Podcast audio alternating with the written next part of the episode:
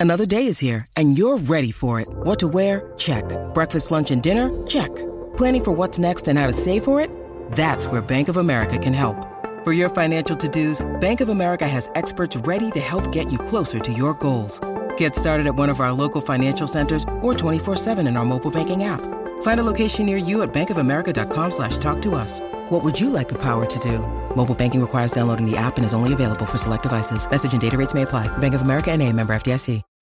When you need mealtime inspiration, it's worth shopping Kroger, where you'll find over 30,000 mouthwatering choices that excite your inner foodie. And no matter what tasty choice you make, you'll enjoy our everyday low prices, plus extra ways to save, like digital coupons worth over $600 each week. You can also save up to $1 off per gallon at the pump with fuel points. More savings and more inspiring flavors make shopping Kroger worth it every time. Kroger, fresh for everyone. Fuel restrictions apply.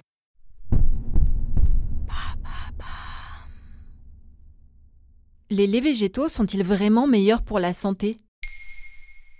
Merci d'avoir posé la question. Dans les rayons des supermarchés, ils sont en train de supplanter les briques de lait de vache. Les laits végétaux, on le vend en poupe depuis plusieurs années. En 2020, selon une étude de l'entreprise Big Data IRI, 78 millions de bouteilles se sont écoulées dans l'Hexagone, preuve de l'engouement des Français pour ces boissons. Mais ce n'est pas vraiment du lait, non?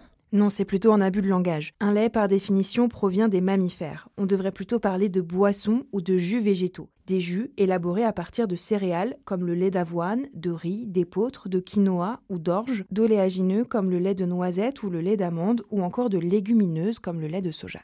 Pourquoi ces boissons végétales plaisent autant? Car elles constituent une bonne alternative pour les personnes qui sont allergiques ou intolérantes au lactose, puisqu'elles n'en contiennent pas. Elles ont souvent un goût sucré qui plaît au petit déjeuner notamment. Elles sont aussi moins grasses que les laits d'origine animale et donc moins caloriques et ne contiennent pas de cholestérol.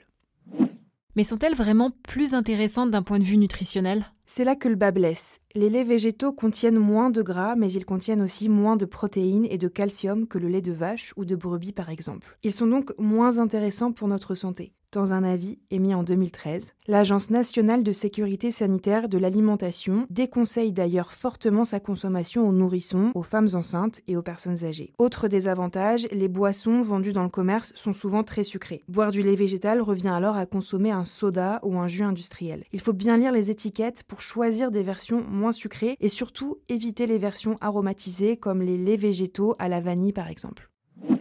Les laits végétaux comme le lait de soja sont souvent des produits très transformés. Pour améliorer la texture ou le goût du produit, on ajoute des agents épaississants comme la carragénane, notamment, qui peut engendrer des problèmes inflammatoires comme le syndrome de l'intestin irritable ou des maladies articulaires comme l'arthrite. Méfiance donc. Regardez bien les étiquettes pour choisir les boissons qui contiennent le moins d'ingrédients ajoutés. On dit aussi que les laits végétaux sont meilleurs pour la planète? Dans l'ensemble, ils sont moins polluants que les laits d'origine animale, mais ils restent une alternative très polluante. Le cas du lait d'amande, par exemple, est très éclairant. On estime qu'il faut 10 000 litres d'eau pour cultiver 1 kg d'amandes, sachant que ces graines sont cultivées en Californie ou en région méditerranéenne, où l'eau manque cruellement.